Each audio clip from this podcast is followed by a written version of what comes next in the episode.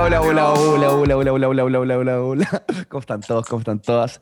Aquí hoy les tengo que decir algo, pero onda, si ustedes piensan en, en la chica del bikini azul, si piensan en probablemente, no sé, Miénteme, o en tantas otras canciones de El Increíble Sol de México, ¿de quién piensan? Bueno, yo pienso nada más y nada menos que el increíble invitado que tenemos hoy día, don Felipe Vargas. Muchas gracias por la presentación, ¿ah? ¿Qué, ¿Qué, referencia más grande con el, el gran Luis Miguel. No, es que realmente, o sea, para la gente que, que, no está al tanto, Felipe, bueno, no solamente es el dueño de una voz que te deja, pero, o sea, e, estoy convencido de que escuché su voz y el tiro como que mis hormonas cambiaron, onda, como que hubo un, un cambio electrónico dentro de mí. O sea, tengo miedo que, de que escuche esta música mi, mi, hermana, porque tengo claro que si, la escucha queda esperando el tiro como gemelos, en verdad. Esas ah, sí. te dejan, pero... Uh, wow. Ah, no, es, pero wow, increíble, extraordinaria. Y, y, no solo eso, sino que también, junto con tener esta voz, pero en verdad divina, ¿Sí? se complementa con un, los músicos con los que tocáis. Que, o sea, me, me contabas que tocabas ahora con los músicos de Luis Miguel, que obviamente, bueno, o sea, claro. creo que no gente para una voz como la tuya, na, nadie más le podría hacer justicia, así que tiene todo, toda la Así que. Así es antes de meterme en cómo terminaste en, en este. Bueno, claro, ¿cómo llegué a eso? hablemos de la previa. Tenemos aquí un segmento en el programa que se llama ¿Quién eres vos? Así que Felipe Vargas, como diría el claro, ¿Y quién es este que está aquí? Claro, tengo que, te voy a preguntar. Claro. ¿Quién tú eres? Así que partamos. Bueno, mira, yo, para que me vayan conociendo resumidamente, obviamente, por el camino que hay, eh, yo soy un músico, compositor, eh, productor musical y cantante chileno. Eh, partí de los seis años en la música, con, eh, tocando el teclado en diferentes presentaciones de, de kinder, de, de, de, escuelas básicas, etcétera, etcétera. Después participé en festivales de la voz, empecé a cantar. Y mi salto profesional fue que ingresé al Ballet Folclórico de Chile, Bafochi, el 2010 al elenco itinerante que se llama, que se viaja. Y el 2011 asumí la dirección musical de, del elenco musical del Bafoche hasta el 2014. Eso me permitió poder viajar a diferentes lugares del mundo, íbamos de gira aproximadamente tres meses por Asia, eh, Oceanía, eh, Latinoamérica, etcétera, etcétera. Así que para mí fue un golpe tremendo de, ser, entre comillas, eh, un chico de pueblo al llegar a, vivir estas cosas grandes, de conocer otras culturas, etcétera, etcétera. Eh, estudié música, estudié tres años de pedagogía en música en la Universidad Mayor. Y después, eh, cuando me salí del Bafoche, porque partí como al revés, entré estudiando, entré al Bafoche a trabajar al tiro. De ahí me congelé la carrera en la Universidad Mayor, que era pedagogía en música. Llegué al, estuve desde el Bafoche en 2014 y de ahí me retiré para estudiar música y composición, convención, producción musical en la UNIAC. Ahí me gané la beca Talento Joven y eh, el tercer año obtuve la excelencia académica en la universidad. Y después de eso, bueno, ahí me sirvió harto porque aprendí a leer música, a escribir música, la armonía, eh, todo lo que implica profesionalmente la, la, música, no solamente cantar.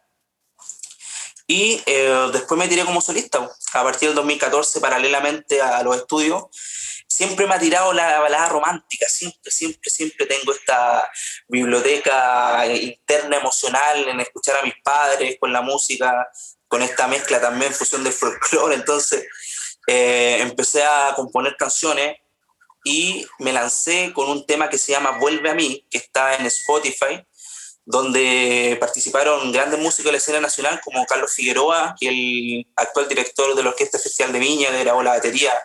La producción musical estuvo a cargo de Antonio Mondaca, que es director musical de Luis Jara, y, y de Rojo estuvo también como productor musical. Um, y terminé grabando en México mi nuevo single que se llama Tú lo llenas, donde el productor musical y coautor es Salo Loyo, que es el tecladista de Luis Miguel por más de 18 años. Eso es como, en resumen, ahí vamos detallando a poco lo, las cosas wow. si quieres. ¡Wow!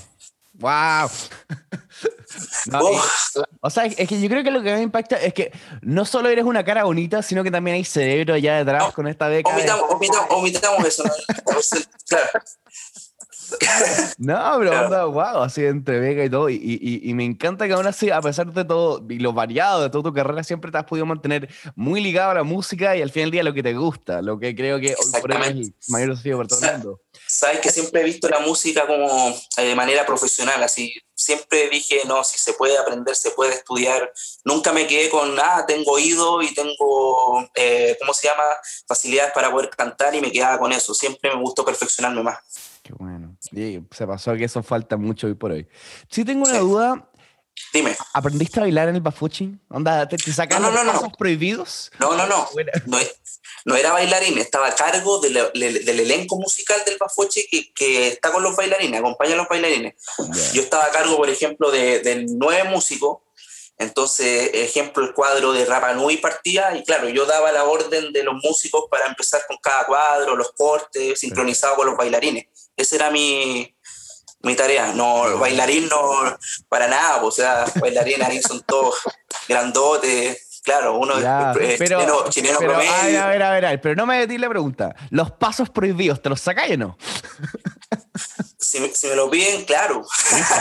Ya, señorita, o sea, baila, brillante, música exitosa, señoritas, que están esperando. Una caja sorpresa, claro. Me encanta, me encanta. Entonces, dijiste que eras de Pueblo Chico. ¿De dónde eres? Mira, yo, mira, nací en Rancagua, viví en Graneros hasta los cinco años en la sexta región y después eh, nos fuimos a Paine, ahí hice toda, desde kinder a, a cuarto medio estudié acá en Paine en un colegio em, y hasta ahora sigo en Paine, está mi familia acá y bueno, por los estudios todo lo hago en Santiago, pero, pero es como mi, mi tierra natal, Paine. Ah. Mira, tenemos un segmento que normalmente hacemos más adelante, pero creo que eh, está mejor ahora hacerlo. Eh, se llama el programa Ven a perderte por el barrio y un poco lo que intentamos también encontrar es la influencia que ha tenido el entorno del músico, el artista en su arte. Siento alguien de Paine y siento alguien orgulloso aparte de ser de allá. Me gustaría saber cómo influyó también eh, tu, tu, tu, entorno en la música que estás haciendo actualmente y también en tu trayectoria. ¿Cómo influyó donde yo vivo? Sí, como tu entorno, el, lugar donde que, que tu familia. Bueno, es que, mira, mi papá eh, es profesor de música, ¿ya? Entonces, desde niño, obviamente lo veía con todo lo que implica la música, con la guitarra y todo eso.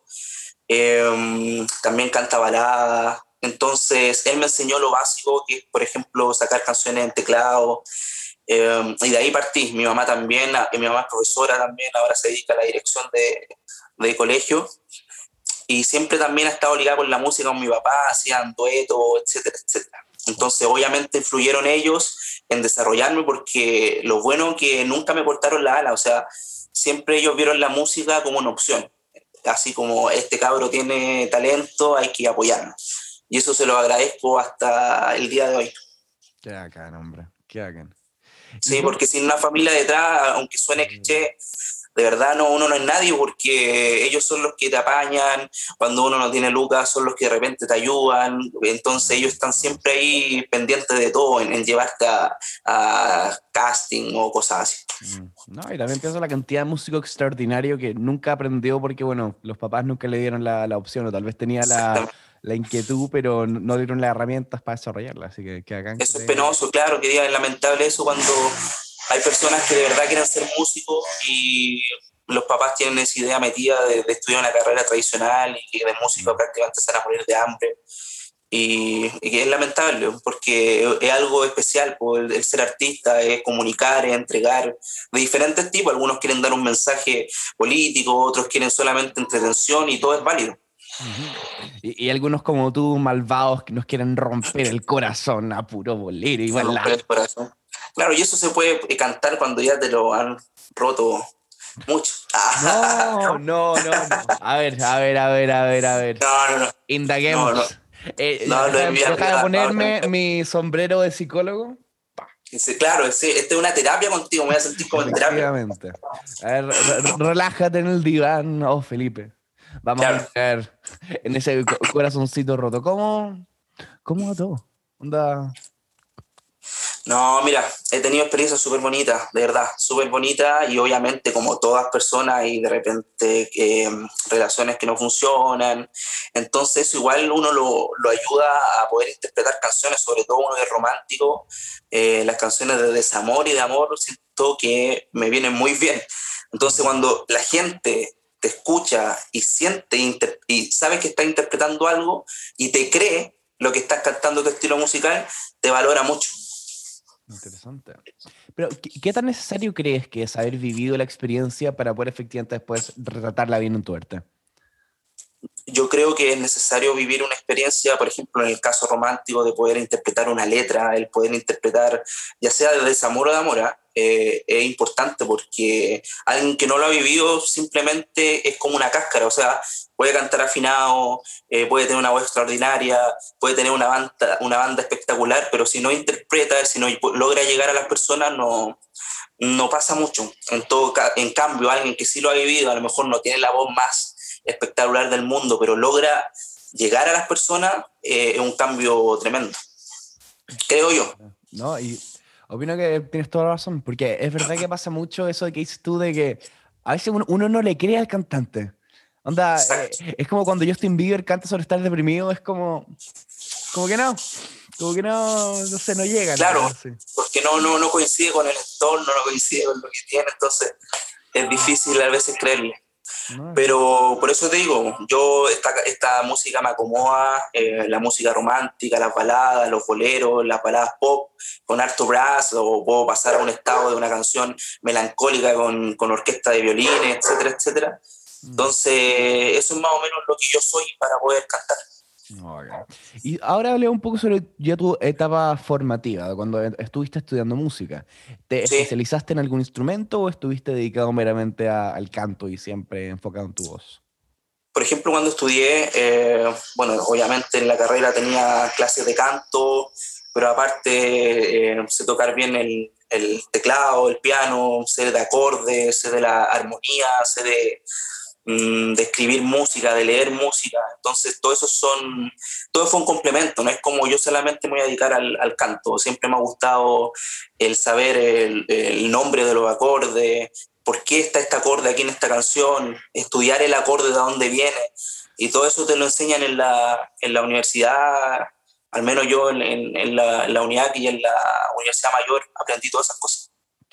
Y algo que siempre me pregunto cuando hablo con gente que estudia música es que me doy cuenta, el tener todo este conocimiento de, la teoría, de saber este acorde funciona y calza perfecto con este otro, o si quiero pasar esta emoción tengo que usar esta progresión, ¿no te ocurre al final que te, que te cambia tu forma de componer y al tener la teoría? ¿Ya, ya un poco estás más estructurado con todo? ¿O, o idea igual esto? Mira, es que afortunadamente los profesores siempre nos han enseñado de que la teoría es, parte después de la, de, por ejemplo, todos los acordes que uno aprende, los nombres, todo eso, a lo mejor yo lo hacía ya de antes, de oído, ¿cachai? A lo mejor yo ya lo sacaba, pero no sabía cómo se llamaba. Entonces mi manera de componer era así. Y cuando uno va descubriendo eso, más que limitarte o que te cambie la percepción, te, te va enriqueciendo en, en, en, cómo componer. Uno de repente decía, ah, tiro este acorde porque suena bonito, porque suena tenso, pero ya sabiendo los conocimientos, uno ya eh, sabe dónde poner el acorde, cómo se llama, el por qué puede estar ahí, entonces ahí uno ya empieza a armar mejor una composición. Fascinante. Siento que suma. Además, igual, por ejemplo, en mi caso, cuando no se hizo un concierto también, eh, los músicos necesitan una guía en, partitura para, para saber en, en, qué momento se meten o si hay un motivo, un motivo musical que quieren que recalquen, ahí uno lo escribe, entonces todas esas herramientas ayudan en, un idioma universal. Mm. Entonces se valora eh, eso en un cantante que sepa hacer esas cosas. ¿y qué tan importante crees que es efectivamente estudiar música para un músico popular? Yo siento que es un complemento importante, es un complemento importante. El, por ejemplo, no digo de los que no saben música y no saben leer o escribir estén en, o algo inferior o nada que ver. O sea, hay personas, yo creo que, como te dije, es un complemento para la persona que, que tiene talento. Para mí, primero es el talento, primero es, por ejemplo, genial que tenga oído desde niño, eso es lo primero para mí. El estudio es un complemento para poder eh, desarrollar de alguna manera más profesional dentro del círculo, dentro del medio y un idioma más universal para que en cualquier parte del mundo, si trabajas con un, con un chino, con un mexicano, con cualquier persona, te va a entender y en vez de decir, puedes tocar la, la, la, la, la. Entonces ya tienes la partitura, el motivo que, ah, ya, se lo mando, te lo mando, ya te lo mando. Y él, y él lo va a sacar. Es más que nada para facilitarle al músico esta herramienta. No, sé si se entendió más o menos el. Sí, no, perfecto, es verdad. O sea, eh, porque siento que sí hay, un poco de miedo dentro, de la, dentro del mundo de la música popular en, en, efectivamente profesionalizarse, en saber. O sea, yo creo que es culpa de que, no sé, nos criamos donde todos los ídolos que admirábamos decían siempre, no, yo no sé leer música, no, no entiendo nada de esta cuestión de métrica. O sea, al final casi era como este estigma, como, ah, no, bueno, si quiero ser así de bueno, tengo que obviamente no estudiar y, y ser alguien que lo hace todo por instinto. Pero es verdad bueno, lo que, tú lo que pasa es que todo, la industria, todo, todo va mutando. Ahora, por ejemplo, el artista independiente tiene que saber hacer de todo, tiene que saber eh, prácticamente hacer todo. O sea, grabarse, hacer maqueta, mm. eh, moverse, producirse. Entonces, si tú no te mueves, ya no está la era de la, al menos yo, las estrellas de que alguien llegaba y te decía, tú, ven para acá, eh, mm. te voy a descubrir y ya yo creo que ya no, no estamos en esa. puede pasar uno cada mil. no, y, aparte, o sea, yo pienso, sorry, pero antes por lo menos teníamos conciertos. Ahora estás en tu casa encerrado sin nada Imagínate. Es como. Imagínate. si no haces contenido es imposible que te descubren, es horrible.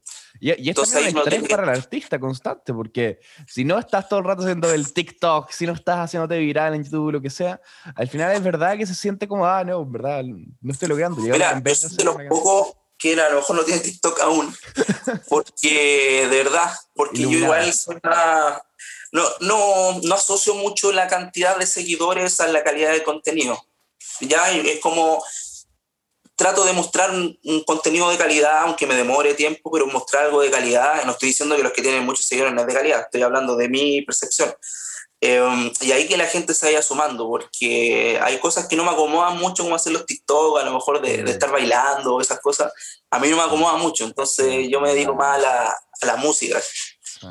Y, es verdad eso que dices tú, de que hoy hay más esta prioridad de cantidad sobre calidad, al final de sacar mucho. Exactamente, o sea, hay personas, a ver, un ejemplo, puede tener, no sé, pues 20.000 seguidores porque está diciendo el nombre de una marca todos los días. Entonces, mm. eh, bacán, pues, ojalá, felicitaciones que tenga tantos seguidores, pero a lo mejor no es tanto el contenido que, que tenga para, para, aportar. En cambio, puede haber otra persona que no tenga tantos seguidores, pero sí está mostrando que, que grabó un buen single o un disco. Entonces, ahí está la, la separación y yo creo que también un poco se une mucho con la desechabilidad que hoy vemos en el mercado, donde una canción en verdad tiene una vida de una semana, el viernes de lanzamiento y después, chao. Exactamente, está todo tan, tan desechable, como se dice. Mm. Entonces, eh, por eso yo, te, yo, igual mi propuesta musical es como volver a, a los arreglos musicales, volver a, a la música un poco más pensada, mm. em, sin importarme mucho si, si es tan comercial o no, trato de hacerla comercial, etcétera, etcétera, pero quiero volver a ese tipo de música, como me gusta mucho Bruno Mars también, que él siempre está como innovando, uno escucha sus canciones. ¿Escuchaste Leave the Door Open? Oye, sí. Entonces uno ya es otra cosa, entonces agradece, a lo mejor no va a estar pegando, no va a ser número uno en las radios porque ya están escuchando otro tipo de música más, no sé si puede decir más fácil, que va un, dos frases y después al tiro, los acordes, tres acordes, etcétera, etcétera, que también es válido, yo no critico, pero mi punto de vista y para ser yo mi música... está como relacionado la forma en que conseguimos música hoy día, porque al final, si uno ve las canciones últimas que han estado picando harto, son por TikTok, donde tienes que 15 segundos para poder exponer la canción. Entonces, estáis forzados como músico a hacer canciones que se puedan adaptar a ese formato cortito, fácil, que al final idealmente no dure más de dos minutos o tres minutos, de forma de que eso, ya no hay nada de compromiso. Ya, no es como que tú y la canción tienen una relación especial como antes, sino que es como que, bueno, sonó ahora, tiene ese coro como pegajoso, lo escuchaste la semana, te chateaste y chao, pescado. Y se acabó y vamos sacando otro y vamos sacando otro. Ahora fíjate que todo lo, más que los discos, se está sacando singles, están lanzando, como dices tú, pues está un rato y tiran otro, un rato y tiran otro. Y eso no sé si es bueno o malo, ¿ah? no sé si catalogarlo bueno o malo, pero mi forma de hacer música es... Claro. Mi música hacer, mi forma de hacer música es distinta. A mí me gusta el, proceso, la canción, el, el, que perdure, el, que diga nada, y está, está, bien hecha, está, hay músicos de calidad, hay arreglos, bueno. Como que ahí voy enfocado yo en, en hacer música. No en tanto de que, ah, pegué una canción y listo, vamos a la otra. Esa es como mi, mi forma de ver la música. Ya entonces, pasando este año informativo y tu filosofía de vida, llegamos de repente a México. A México, güey. Ya. Sí. ¿Cómo llegaste a México? ¿Cómo llegaste a tocar con la banda Luis Miguel?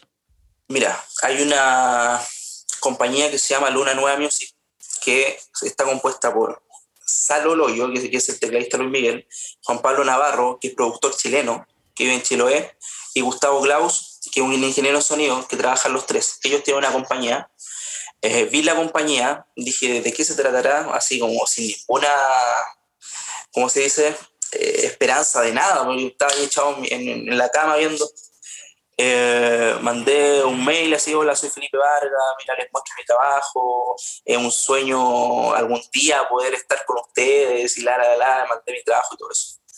A, a, los días recibo una llamada de Juan Pablo Navarro, que es el productor chileno de, que, justo chileno que, de Chiloé, y me dice, ¿sabes qué, Felipe? Recibimos tu mensaje, eh, a nosotros nos gustó el material que mandaste, eh, Salo también lo vio, porque había tenido participación en la televisión y en radio, entonces todo eso lo, les mandé a ellos, los links, todo eso. Pero así como a ver qué pasa. Y precisamente me dijeron si le, que quedaron maravillados, si les interesaría eh, que hiciéramos algo juntos, una canción tuya, yo feliz, así como, wow. O sea, sí, o sea, mi, mi, referente, porque yo los conocía, por ejemplo, a los músicos de Luis Miguel, los sigo desde hace mucho tiempo, porque para mí está toda la materia de música en las canciones de, de Luis Miguel, en la armonía y todo eso. Entonces, a mí todo lo que me enseñaba en la universidad lo asociaba a las canciones de Luis Miguel porque está el acorde con tanto, con intención, todo lo tiene. Siento que en verdad la gente no se da cuenta de armónicamente Luis Miguel es muy, muy interesante. Oye, es crack, es crack los arreglos de brass en los temas pop es impresionante. No, y lo Entonces, o sea, no sé, uno pensaba en esto, la, ¿cómo que le entra el sol? Hasta que parece la canción más simple que hay. Yo me acuerdo de escuchar y decía como, ah, pero qué fácil, la guitarra solamente como una nota. Y después un día así como, ya, sé que me lo voy a sacar. Y parte es como, ¿qué? es como, claro, yo con guitarra no puedo sacar ninguna, me, me, complican todos los acordes que tiene. Con el piano sí, con el teclado me la mm. saco. Pero claro, entonces, siempre he tenido esa, esa esa musicalidad en, en, mi cabeza. Entonces, bueno, volviendo a la, eh, le dije que sí, que estaba encantado, me dijo, te van a empezar a seguir. Y vi en Instagram y era el tecladista Luis Miguel que me empezó a seguir en Instagram. Entonces ahí como más, no, no lo puedo creer así, ¿ya? Mamá, mamá no, sí, algo así, ¿será real? ¿Será real todo esto? Y me dice, oye, mañana eh, a tal hora vamos a hacer una reunión ahí por, por WhatsApp, videollamada, para que empecemos a conocernos y empecemos a concretar eh, las cosas. En serio, ya, bueno, igual me quedé así como, ¿será verdad o no? Bueno, llegó el otro día, me llamaron por videollamada, lo conocí así hablando, imagínate con él, que me, referente, el tecladista y todo eso. Y hola, Miki, súper humilde, mi querido Felipe, vimos tu trabajo, qué grande eres, hermano, y todo eso.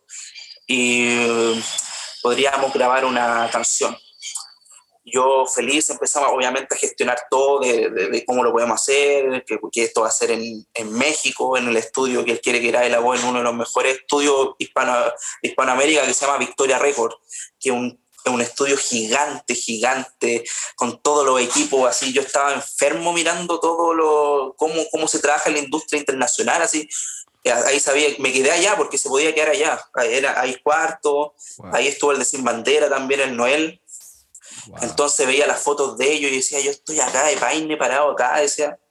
Bueno, me, me salté un poco la... Eh, concretamos y con la sorpresa que me dijo que él me iba a componer un tema junto a otro compositor eh, importante ya que se llama Nap, eh, mexicano. Y yo con eso ya estaba apagado, o sea, ya con eso era, era ya una explosión tremenda en mi interior. Y después me dijo, sí, se va a sumar el bajista de Luis Miguel, Lalo Carrillo, se va a bajar el saxofonista de Luis Miguel, Greg Pale, eh, va a estar el Alejandro Carballo, va a estar a cargo de, los, de los bronces haciéndote los arreglos, el trombonista Luis Miguel, el que le hace los arreglos. Entonces fue como, no. Más otros músicos reconocidos que no son parte de la banda Luis Miguel, pero en México son, trabajan con artistas importantes. Así que, nada, pues, mis papás me apoyaron, me fueron a dejar al aeropuerto y me decían, ¿estáis seguro, man? ¿Estáis seguro, man, que es verdad? Porque me iba a juntar con el de, de Chiloé, que era el productor chileno, sin conocernos en persona, nos íbamos a juntar Mm. en el aeropuerto. Y me decían, ¿estáis seguro, man? Puta, pero sí, pues, o sea, yo hablé con el, con el tecladista Luis Miguel por video llamado, o sea, ¿cómo hacer falso? Llegamos y estaba la, la persona, el Juan Pablo Navarro, ahí hicimos al tiro, hubo un feeling de inmediato eh, y nos fuimos, nos embarcamos a México. Llegué al estudio, conocí a Salo allá en persona y comenzamos toda esta travesía a grabar allá el, el tema. Wow. De Paine En para el Monterrey. mundo. De Paine, Paine para el mundo. Entonces, ah, y ojo, y los únicos chilenos que han grabado con la compañía o con ellos ha sido Américo, Luis Pedraza y quién les habla. Felipe. No, wow. Claro, en serio. Wow. Entonces, imagínate yo, de verdad, sin pituto, sin contacto, sin ser alguien eh, millonario, sin- entonces como se valora un esfuerzo tremendo. Igual el entorno de repente, mm, todo lo que uno hace no te lo valora mucho. Es como que cuesta que te pesquen igual el, los mismos medios, las mismas personas de tu entorno, en musical. Entonces, bueno, de repente te valoran más las personas como los músicos de Luis Miguel que siempre están ahí eh, en cualquier cosa que hago, apoyándome, escribiéndome. Con Salo tenemos una hermosa amistad, con Juan Pablo también. Entonces, de ellos estoy muy agradecido. Son unas personas súper humildes y talentosas. Mientras más grandes son, son mucho más humildes que muchos de los que conozco de repente aquí en el, en el medio nacional. Eso hablaba el otro día. Que es verdad que. No- no- no- a ver, tú, tú que has estado afuera, en verdad, por favor, confírmalo o no.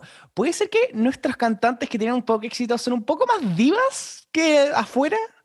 Que, no- porque me ha impactado que mucha gente de aquí que ya, o que tiene una que otra canción que picó y de repente todo cambia. O sea, ya no, no es como que uno puede hablar con ellos todo ropa, no. Ahora son onda, su metro de distancia, es todo, pero ya mucho más como. es que de repente va, eh, buen, buen punto que tocas, porque de repente los artistas no son así, sino que son el, el entorno, el círculo que lo rodea, que está, hacen que se vea de esa manera. O, por ejemplo, en el mismo caso de Luis Miguel, que se ve como intocable y todo eso, de repente el mismo entorno y los que trabajan con él, el que, que lo tratan así, que alejan a la gente un poco pero, pero el- detrás de eso hay personas, yo creo, súper humildes, súper buenas, súper buenas. Yo lo vi en, el caso con los músicos de él, o sea, personas demasiado humildes y talentosas, no andan diciendo nosotros somos los mejores, eh, vaya a grabar con los mejores, no, no, ellos nunca dicen esas cosas, eh,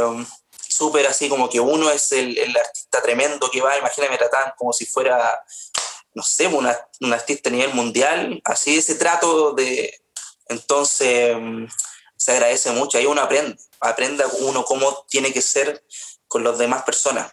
Mm, toda razón, toda razón. Y es verdad. que- Es el mejor mensaje, yo creo, el cómo son como personas.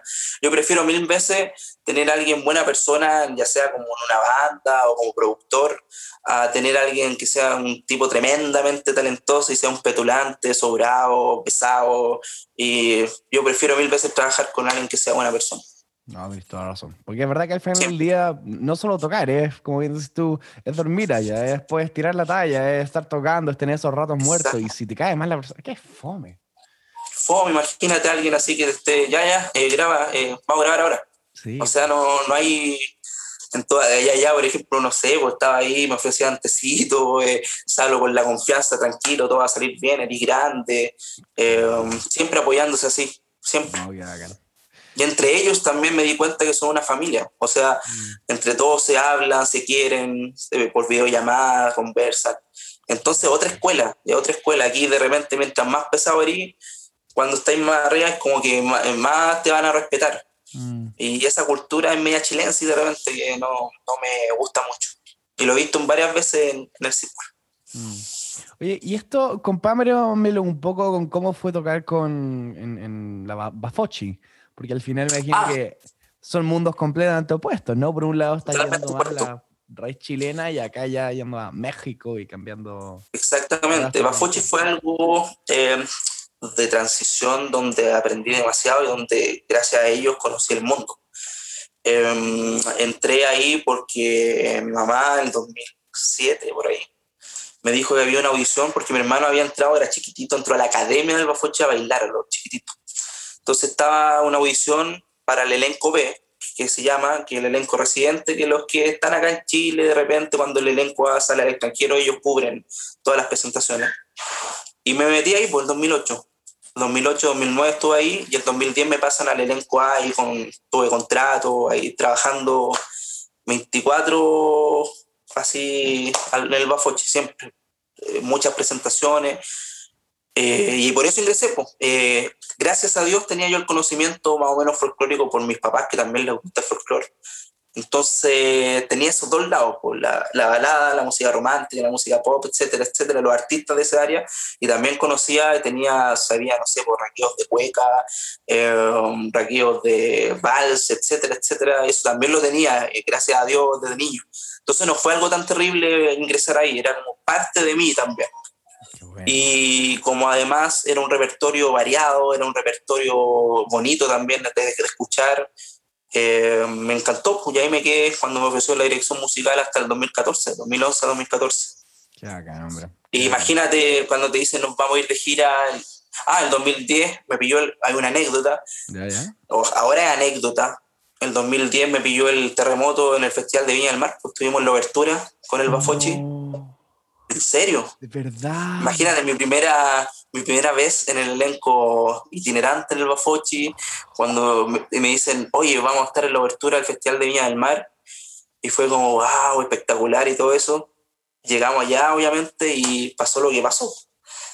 El terremoto, estábamos ahí en el Hotel O'Higgins, me acuerdo. Después queríamos ver la repetición por Canal 13, que eran como las 3 de la mañana, algo así. Y ahí empieza a moverse todo. Esa fue una de las anécdotas grandes que no sé, estaba en el quinto piso, no sé cómo en un segundo ya estaba abajo.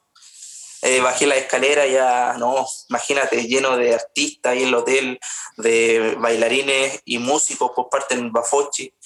Dormimos afuera del hotel en la calle. Entonces fue terrible. No, qué brutal.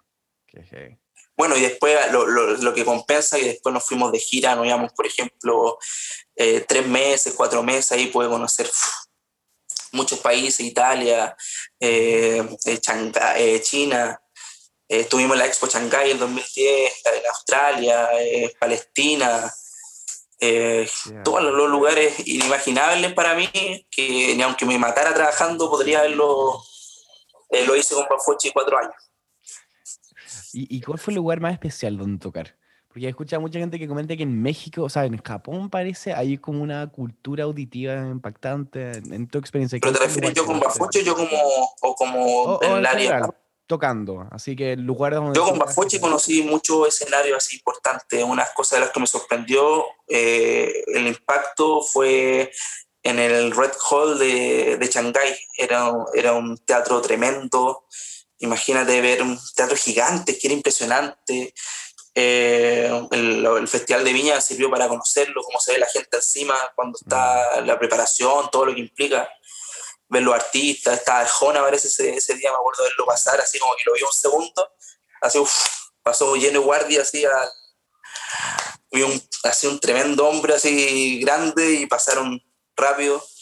Eh, el Festival de Viña también fue bonito, y bueno, todos los todo todo los escenarios de, de los diferentes países, que es que impactante cuando tú vas conociendo eso, estás en un escenario en, en no sé, en, Ecuador, después estás en otro escenario en Shanghái o en Israel, Palestina, en Suiza, en Suecia, Italia, entonces eso, cada escenario es como impactante para mí, al menos, no, no tengo como uno seleccionado.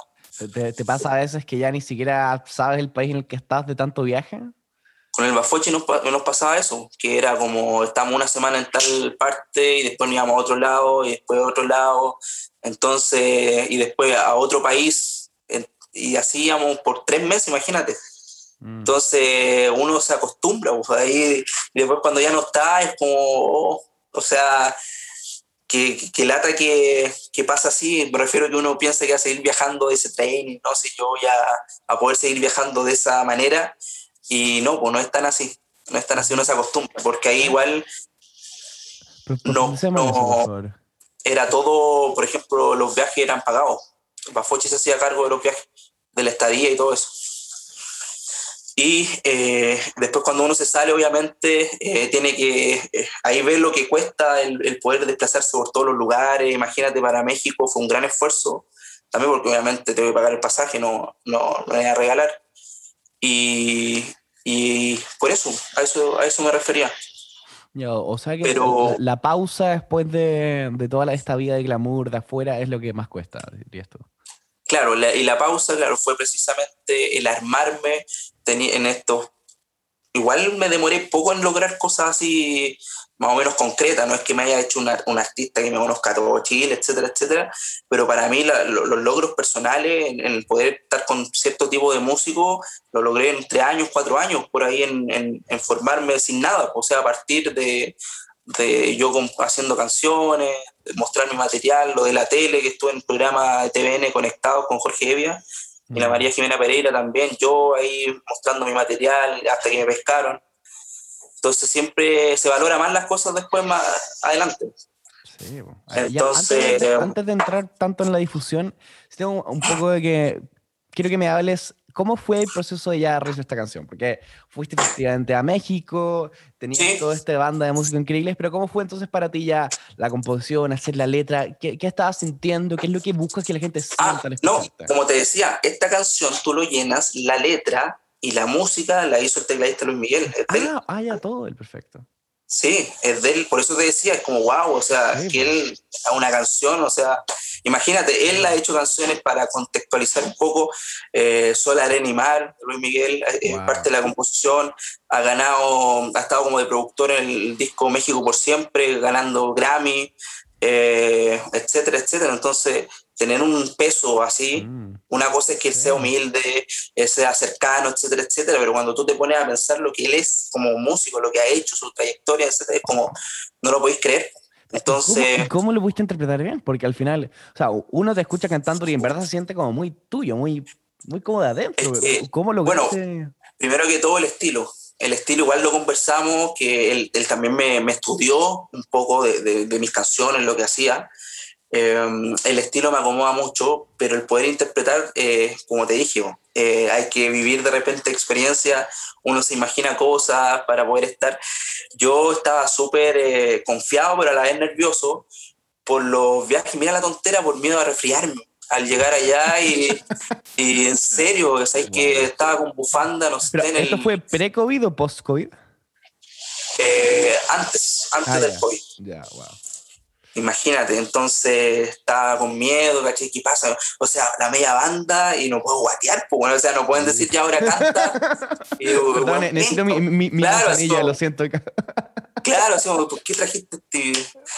No, claro, entonces no, tenía una responsabilidad, igual me mentalicé harto, yo soy súper estructurado y, y, nervioso en ese sentido eh, profesionalmente, entonces trato de perfeccionista, ¿cachai? Y de repente me frustro, soy mi peor enemigo a veces y lo, y lo, y lo he ido tratando, ¿cachai? Porque era autodestructivo conmigo cuando no me salían las cosas, lo hacía bien, pero después no me gustaba escucharme.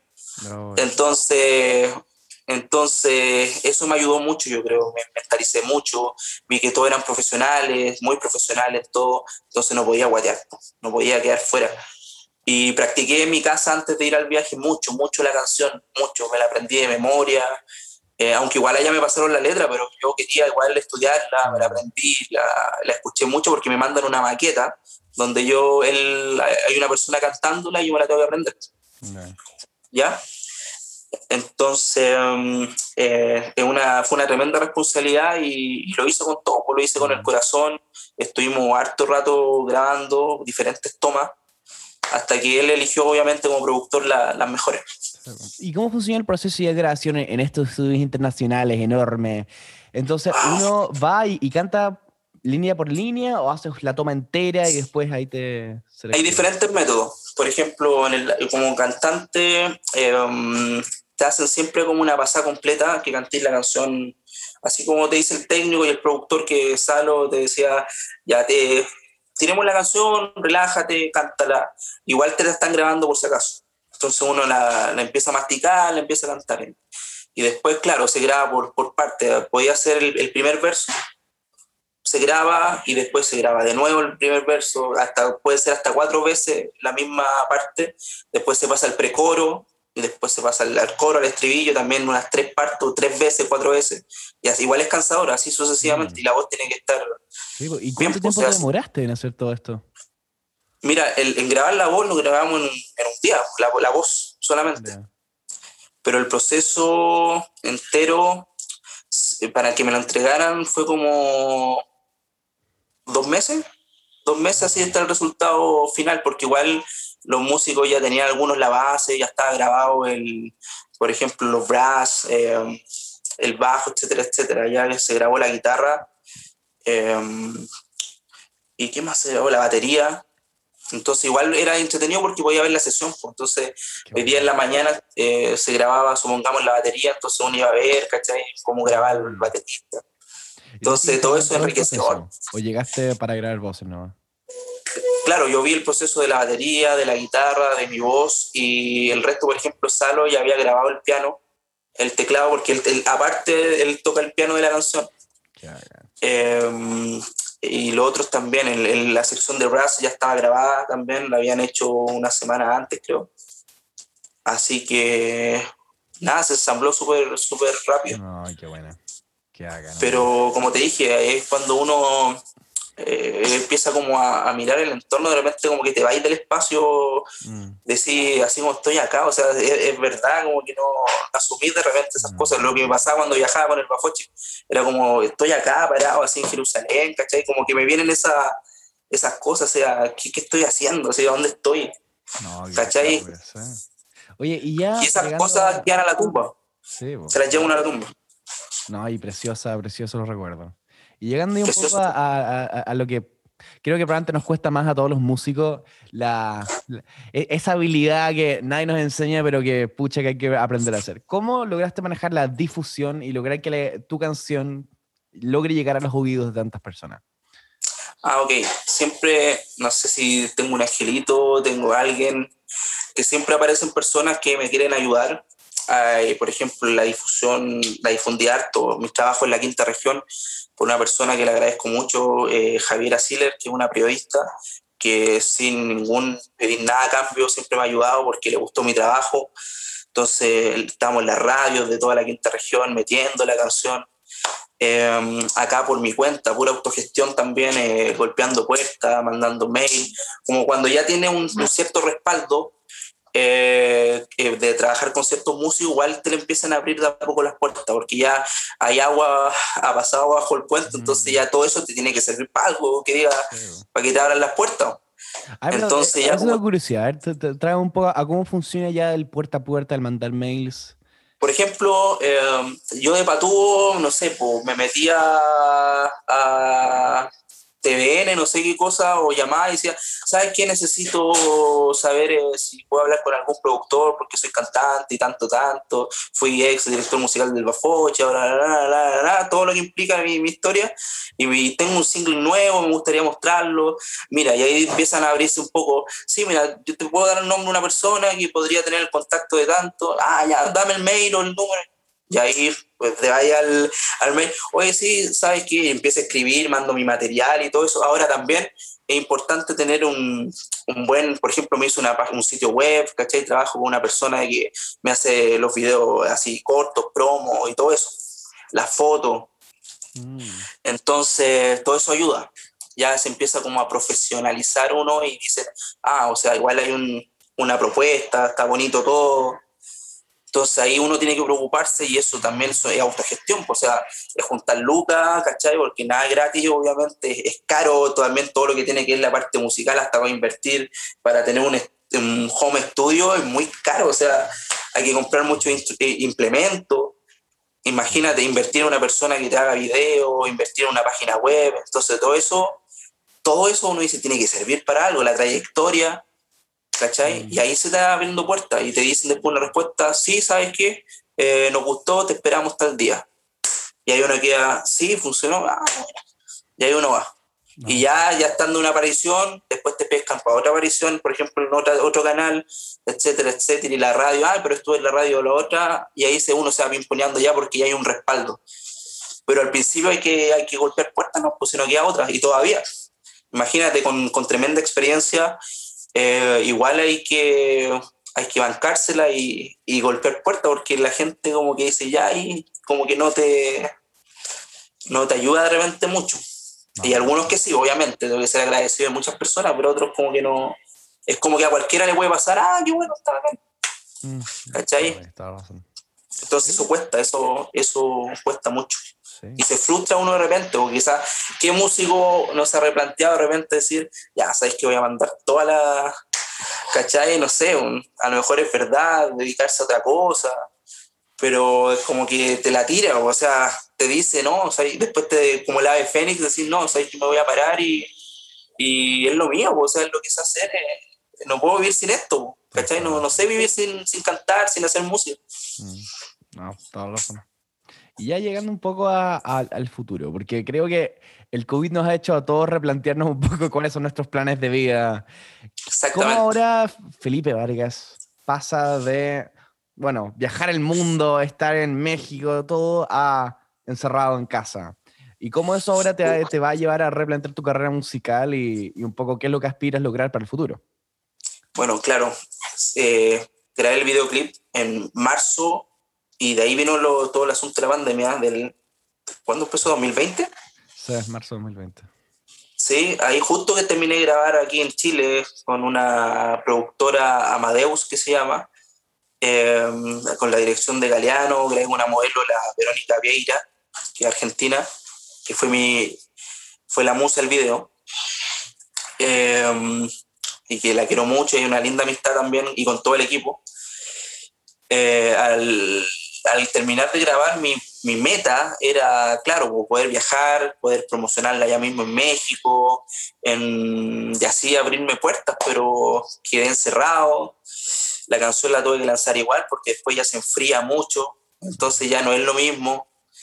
Em, y nada, tuve que mm, puerta a puerta virtualmente ir mandando la canción, ir a radio, así que diga entrevistas como lo estamos haciendo nosotros. Y cómo me replanteo que cuando todo esto pase, el seguir, eh, grabar otra canción, eh, con, a lo mejor con este mismo equipo sería espectacular. Eh, grabar un EP, me gustaría grabar cuatro canciones más, cinco canciones. Y esas es como son mis metas, pero con esto ahora hay que sobrevivir de diferentes formas. Afortunadamente como directo, como perdón, como, como estudié, me han salido trabajos de producción musical, de transcribir eh, partituras, y lo último es que estoy a cargo de unos niñitos hermosos de los bafochitos músicos, ah, como soy su, su, profesor, así que ahí le estoy haciendo clase unos días a la semana. Qué bueno. Así que eso me ha ayudado por ahora en, en, en, el tema musical, económico, etc. Pero lo otro es que esperar que pase todo esto, ya no, no, hay, mm. no puedo hacer nada, o sea, todos los músicos estamos así. Imagínate los grandes, de repente les cuesta sacar material, están estancados, ¿qué les queda a uno? ¿Cachai? O sea, es complicado. Bueno, más que reinventar, volver a, tus orígenes al final.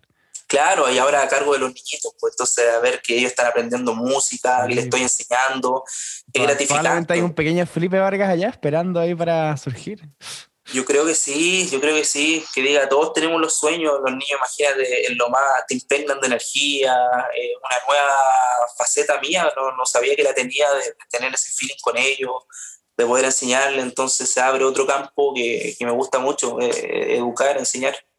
Ah, Así que feliz con eso.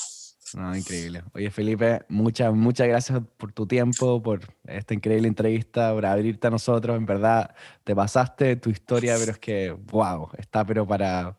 No, wow, para película, realmente, de, página para el mundo, extraordinario. Gracias a ti, de verdad, es una persona súper fácil para conversar, súper simpático, eh, gracias por el espacio, porque ojalá que existan personas así como tú, de esa, de esa manera de decir, vamos y hagámoslo, y, porque se, de verdad hay personas que no, no te abren las puertas y más personas como tú sería importante en el medio aquí nacional.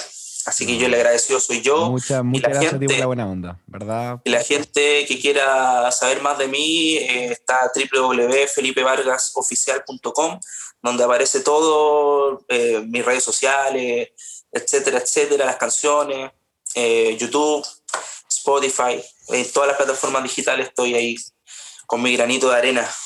Por favor, vayan a escucharlo de nuevo. Eso es www.felipevargas.com, felipevargasoficial.com. Pueden en Instagram como Felipe Vargas Cantante. Pueden buscarlo en Spotify también como Felipe Vargas. Y escuchen su canción increíble que ya nos ha tomado la versión Tú lo llenas, por favor, de disponible en todas las plataformas de streaming, etc.